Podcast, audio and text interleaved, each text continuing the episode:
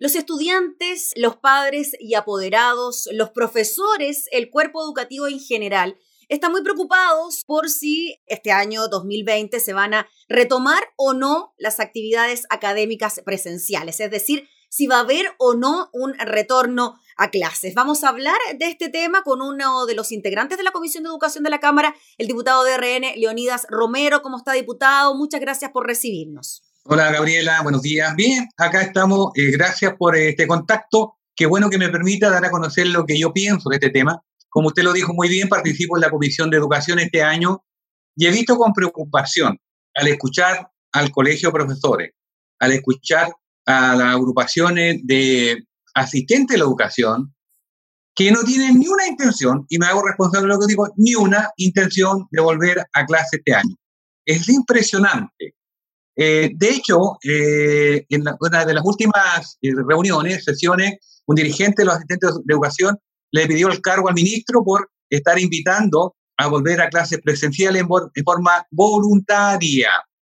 Gabriela, en mi recorrido por, por el distrito, me he encontrado con alumnos, con padres y apoderados que quieren que sus hijos vuelvan a clase y los alumnos quieren volver a clase. Yo lo grafico en el siguiente ejemplo. Gabriela, yo tuve la suerte, gracias a Dios, ser alcalde, primero concejal y después alcalde de la comuna Coronel, una comuna de 120 mil habitantes, donde en el primer gobierno de Sebastián Piñera logramos construir un liceo bicentenario. Es una joya, Gabriela, de la región y del país. Eh, un liceo bicentenario donde los alumnos pagan cero pesos. Bajo la administración de, cuando yo fui alcalde, a los alumnos más carenciados les entregábamos los uniformes, los útiles escolares, todo, porque el único compromiso era estudiar. Le ganaron eh, en todas las pruebas, en todas las asignaturas, a colegios particulares donde la mensualidad era 500 mil pesos mensual y más. Lejos el Liceo Bicentenario Coronel. Bueno, esos jóvenes sobre todo de tercero y cuarto, quieren volver a clase. Pero el sostenedor que el municipio no quiere. Esos padres tienen temor de hacerlo público que ellos quieren volver. Mire, Gabriela, me reuní con un, con un grupo de padres, no más del 30% de los alumnos del Liceo Bicentenario tienen computador en sus casas, porque son todos de familia bastante humildes. Y algunos tienen, pero no tienen la conexión a Internet, por lo tanto las clases telemáticas no les sirven me he reunido con alumnos de los eh, institutos eh, profesionales, por ejemplo, los que están estudiando gastronomía internacional, mecánica automotriz, electricidad, que tienen que estar presenciales, que tienen que dar la práctica, pero no, se pierde este año. Hoy día nos encontramos, Gabriela, eh, y he escuchado con preocupación a algunos padres ¿ah? que han dicho, no, mis hijos no vuelven a clase, nosotros no queremos que vuelvan a clase. Pero curiosamente hablan de sus derechos. Es el derecho de mi hijo de pasar de curso el próximo año, independiente que este año no hayamos tenido clases. Bueno, y los deberes, sería un deber entonces como padre responsable decir, sabe que mi hijo como no estudia este año, el próximo año tiene que continuar en el mismo curso que estaba el año pasado. Eso sería un deber razonable, pero aquí están desvirtuando todo. Y yo creo que lo que está planteando Raúl Figueroa, que es el, ministro de, Educación, es razonable.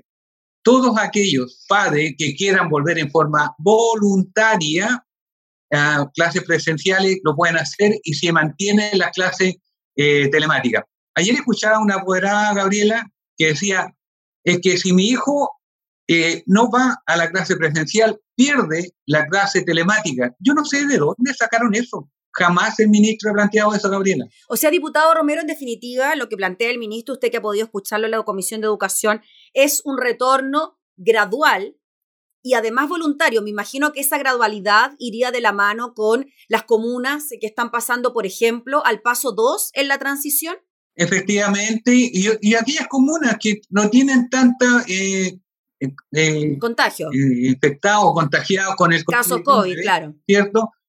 lo pueden hacer. También han dicho, si un curso, miren, voy a hablar del distrito. Sí. Acá no hay cursos en, en los colegios públicos porque muchos se fueron por la protesta a los colegios particulares, de 40 a 45 niños. Hay cursos de 18, 20 niños, por lo tanto podrían ir lunes, miércoles, 10 eh, niños, martes y jueves otros 10 niños, con el resguardo, con mascarilla, con gel.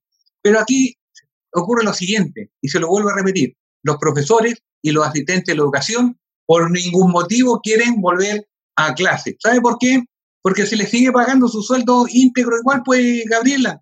Entonces ellos están más tranquilos en sus casas. Yo por eso, yo lamento lo que está pasando, se están farreando y no estamos farreando un año importante para nuestros niños, nuestros jóvenes, porque este año lo van a perder. Y si mañana pasan todos de curso, incluso los que venían repitiendo el año pasado, pasan de curso, ¿te imaginas eh, qué clase de profesionales vamos a tener mañana? Es muy lamentable. Diputado, bueno, lo que usted dice se condice con la encuesta que dio a conocer el propio Colegio de Profesores, que la hizo también el Colegio de Profesores, que da cuenta, y estoy buscando el dato acá, que el 97,7% de los consultados no aprueba el retorno a clases presenciales, considerando las actuales condiciones que vive el país por la pandemia. ¿Por qué cree usted que existe eso, además de lo que me comentaba de los sueldos que se siguen recibiendo? ¿Por qué cree usted que existe este temor prácticamente de un 100% de los profesores que no quiere retornar a clase? Bueno, porque es fácil, porque es más cómodo estar en la casa.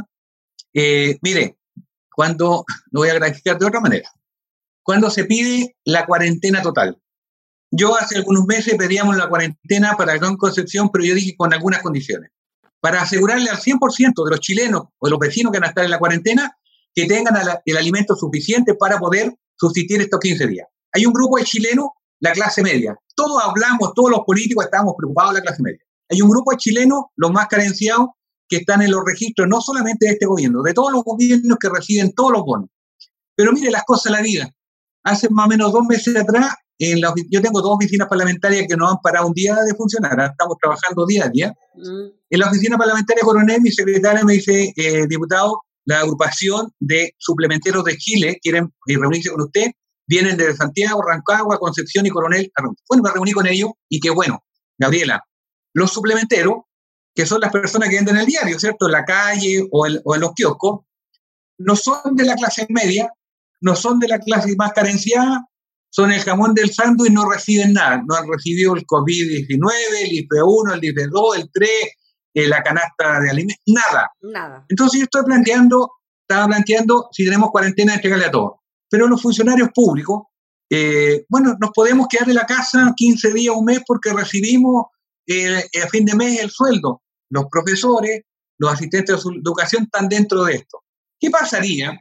En la empresa privada hoy día ha rebajado los sueldos a la mitad, de común acuerdo con los trabajadores, para no despedirlos, ¿cierto? Mm. ¿Qué pasaría si el gobierno, o sea, todos los chilenos, porque es plata todos los chilenos, dijéramos, perfecto, señores profesores, señores asistentes de educación, como no vamos a volver a clase hasta marzo próximo año, por lo tanto, hasta febrero del próximo año, usted va a percibir el 50% del sueldo que está recibiendo hoy día porque no hay clase. Estoy seguro que mañana vuelven a clase todo, pues. Pero si eso es. Diputado, ¿usted cree que las clases telemáticas, como se ha intentado generar ese sistema educativo en nuestro país, no han resultado precisamente por lo que usted nos comentaba de que hay un alto porcentaje en nuestro país que de partida no tiene conexión a Internet y segundo no tiene ni un computador en la casa? Así es, y además, mire, y, y aún, aún teniendo en algunos hogares conexión a Internet o el computador, pero si no está la cultura de estudiar, si los niños no están acostumbrados a estudiar, lo hacían cuando iban presencial porque estaban con el compañero y el profesor encima y le exigía estudiar. Pero acá es de libre albedrío. Usted se puede conectar, pero el profesor no sabe si estudió, se leyó, si hizo las tareas, nada. Si los padres no están preocupados y ocupados de esto, los padres hoy día tienen otras preocupaciones. Pero hoy día la preocupación es qué pasa si nuestros niños van mañana a clase y se contagian con el COVID-19. Bueno, le quiero contar algo, que lo más probable es que usted lo haya visto. Este fin de semana, los malls del país estaban repletos, familias enteras con niños, con guagua, comprando en el centro, en la ciudad, en la feria. Para eso no hay preocupación. O sea, para ir a clase sí hay preocupación. Para movilizarse tienes que tomar la locomoción colectiva eh, habitual. No hay preocupación. Pero si el niño va en un furgón escolar con más niños, eh, no porque se va a contagiar. La verdad es que no resiste análisis esto. No hay la voluntad y punto. Mm. Diputado Leonidas Romero, en relación a la propuesta por parte del Ministerio de Educación, él habló de un retorno gradual, también voluntario, para estudiantes de tercero y cuarto medio. ¿Qué pasa con los otros estudiantes que no son de tercero y cuarto medio? ¿Qué pasa, por ejemplo, con los estudiantes de educación básica? ¿Qué pasa con los preescolares, con los jardines infantiles? Bueno, con los jardines infantiles es un poco más complejo, pero lo, de enseñanza básica y media es para todos los alumnos, si es presencial, forma voluntaria y gradual. pero están preocupados y estamos preocupados los terceros y cuartos medios por razones obvias. Quienes vienen las pruebas porque quieren postular a la enseñanza superior. Mm. ¿Qué pasa con los estudiantes? Lo dije hace poco rato, de lo técnico profesional, que necesitan la clase presencial porque la cocina internacional no lo pueden hacer telemáticamente. la mecánica de los motores diésel no lo pueden hacer telemáticamente. Por lo tanto, tienen que estar presencial. Por eso yo llamo no solamente a los sostenedores de los colegios municipales, sino a los particulares subvencionados que se atrevan a dar este paso. Repito, voluntario, con toda la, la resguardo, porque las subvenciones escolares están llegando íntegras a todos los colegios, pues, tanto municipales como particulares subvencionados. Disculpe, diputado, entiendo que eso también se modificaría mediante un proyecto de ley que enviaría el ministro. No, no, no, no está contemplado aquello.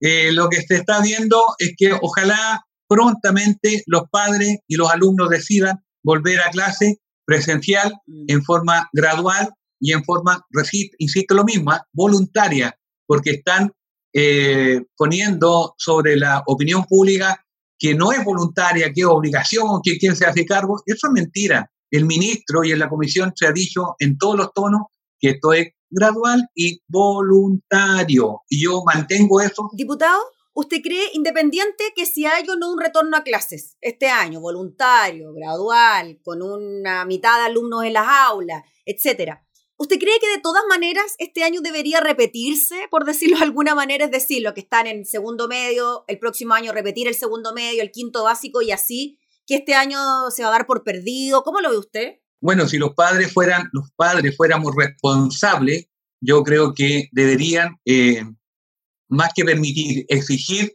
que sus hijos, que este año no han tenido clase, porque esta clase telemática, la verdad es que no han llegado a todo, mm. que se repita el año. Pero obviamente ningún papá va a querer eso porque eh, están más los derechos que los deberes. Y quiero aprovechar, Gabriela, hacer un llamado a don Mario Aguilar, presidente del Colegio de Profesores. Él habló que él esperaba lenguaje que no agresivo y no eh, bélico. Pero acto seguido dice eh, que el gobierno, este gobierno, se refiere al gobierno del presidente Viñera, que está tan mal evaluado pretende dictar eh, una cátedra respecto a cómo volver a clase este año. Y esto seguido, dice, yo le pido al Congreso o a ustedes parlamentarios que eh, vean cómo se, porque yo confío en ustedes. Resulta que efectivamente el gobierno está mal evaluado, pero el Congreso está peor evaluado si el Congreso no está más abajo porque nadie ha hecho un hoyo para, para enterrarlo más. Nuestra aprobación está por el suelo el, gobierno del presidente Piñera o el que fuera hoy día está muy superior al Congreso. Entonces hay una inconsistencia, hay una inconsecuencia, hay una falta de respeto hacia las autoridades de parte del presidente del Colegio de Profesores. También yo lo quiero llamar a la cordura, al respeto y a la seriedad. Diputado Leonel Romero, en cuanto al regreso gradual y voluntario, ¿qué información eh, maneja usted en cuanto a la forma, a la modalidad en que esto podría darse? Va a depender de cada sostenedor, pensando en los municipios como sostenedor de los colegios público o va a depender de cada institución eh, como colegio particular pagado, se van a separar los grupos de estudiantes, eh, no va a haber jornada completa. ¿Cómo lo ve usted? ¿O, cómo, o, cuál es la información que recibió el ministerio? A ver, no, más que cómo yo lo veo, es cómo lo ha planteado con toda claridad, seriedad y responsabilidad el ministro en la Comisión de Educación. Eso, cuéntenos. Ha dicho, aquí hay en la facultad del sostenedor municipios, de los colegios municipales, ¿cierto? Sí. Y, los colegios particular subvencionados o particular, cada uno de los sostenedores tiene eh, la oportunidad de conversar con los padres y apoderados de sus colegios y plantearle la posibilidad de volver en forma gradual y en forma voluntaria a clase. Y ver, pues, si hay un curso de, de 20 alumnos y la sala no da para el estacionamiento físico, bueno, irá, repito, lunes y miércoles 10, martes y jueves otros 10, y un reforzamiento puede ser el día eh, eh, viernes, porque ese día va a quedar. Mm. Es la voluntad y la decisión de cada uno de ellos. Aquí a nadie se le está poniendo una pistola en el pecho, ni al sostenedor municipal o particular, ni a los padres apoderados, ni a los alumnos. Solamente se le está diciendo, mire, aquí tiene usted la posibilidad, si usted quiere salvar el año, si usted quiere recuperar lo que se ha perdido en el primer semestre, aquí está la posibilidad, usted, usted tome la mejor decisión. Y hay padres que quieren tomar la mejor decisión de que sus hijos y los jóvenes también volver a clase presencial. Pero hay sostenedores que se oponen a rajatabla. No, eh, no es imposible, aquí estamos preocupados de todo. ¿Sabes lo que pasa, eh, Gabriela? Que en esto eh, todos nos transformamos en expertos, pues. Todos somos epidemiólogos que opinamos a ciencia cierta de lo que no sabemos. Por eso es voluntario. Mm. Diputado Leonidas Romero, para ir cerrando, ¿usted cree que de todas maneras, a pesar de que sea voluntario y que depende de la decisión de los sostenedores, debería existir, o quizás ya existe, algún tipo de protocolo, de recomendación por parte del Ministerio de Educación de cómo se podrían hacer las cosas para evitar contagios? Porque claro, la gente tiene miedo a contraer el COVID y por eso quizás no quiere mandar a los niños al colegio. Lo ha hecho. El ministro bajó la información, está entregándola pero eh, para eso se requiere la voluntad. Cuando uno escucha a parlamentarios de oposición, cuando uno escucha a la presidenta de la Comisión de Educación y a parlamentarios de oposición de la Comisión, que ante de, de cualquier consulta, conversación o diálogo dicen, no, imposible volver este año. Cuando uno escucha al presidente del Colegio de Profesores iniciar descalificando a todo el mundo y decir que por ningún motivo se vuelve, escuchar a los dirigentes de los asistentes de la educación que por ningún motivo se vuelve porque no están las condiciones dadas, y aparte de eso le piden la renuncia al, ministro, usted comprenderá que no está eh, la disposición de ellos para volver a clase. Y cuando los padres que quieren que su hijo vuelva, ven y escuchan a, esa, a, esos dirigentes, obviamente le entra una preocupación, pero también un temor. Mm. A mí me lo han planteado padres que quieren volver, pero sienten temor de lo que diga su alcalde, de lo que diga el director del colegio, de lo que digan los dirigentes los asistentes de educación. Por lo tanto, si usted me pregunta qué es lo que yo creo que va a ocurrir este año, y me gustaría estar equivocado, creo sinceramente que con esas decisiones este año nos vamos a tener clases y el próximo año todos, el 100% de los alumnos, sin haber tenido un día de clase presencial, van a pasar de curso, teniendo cero conocimiento. Por eso insistía en la repitencia de curso, que siempre es mirada como algo tan negativo y tan malo para un estudiante. Quizás en esta oportunidad, a título personal lo digo, no sería tan descabellado pensar en que se repita el año escolar 2020 durante el 2021, ¿no? Comparto con usted, pero escuchando, escuchando a padres, a representantes de los padres de varios colegios, esa posibilidad no se ve. Lo único que quieren los padres es que este año no vayan a clase y que el próximo año pasen de curso. Yo lo, y lo, más probable, todos quisieran pasar con nota 7 de excelencia. Pero sí es verdad, pero si de eso estamos viviendo, eso es lo que está ocurriendo hoy día en nuestro país. A mí me preocupa de esos padres, mm. porque no están preocupados de la calidad de la educación y de los profesionales que sus hijos van a hacer mañana. Están preocupados de que su hijo sí o sí pasen de curso y eso lo hacen felices. Mm. Diputado, ahora sí cerramos. En aquellas comunas donde no han habido muchos casos, estoy pensando en lugares extremos, ya sabemos la experiencia de Vila de Pascua, que retornó a clases presenciales, ¿usted cree que ahí quizás sí podría haber ya un retorno a clases, considerando que en comunas rurales, por ejemplo, no ha habido contagios, que hay pocos niños por sala, quizás ahí se podría hacer algo al respecto? Gabriela, yo no es que crea, yo creo que debería ser. Mm pero vuelvo a lo base inicial, aunque sea majadero, con la decisión y la voluntad del colegio de profesores, de los asistentes de educación, no veo ni una posibilidad de que esto ocurra. Me gustaría estar equivocado y si estoy equivocado y mañana mayoritariamente vuelven a clase, le pido que por favor usted me entreviste nuevamente porque voy a pedir disculpas públicas.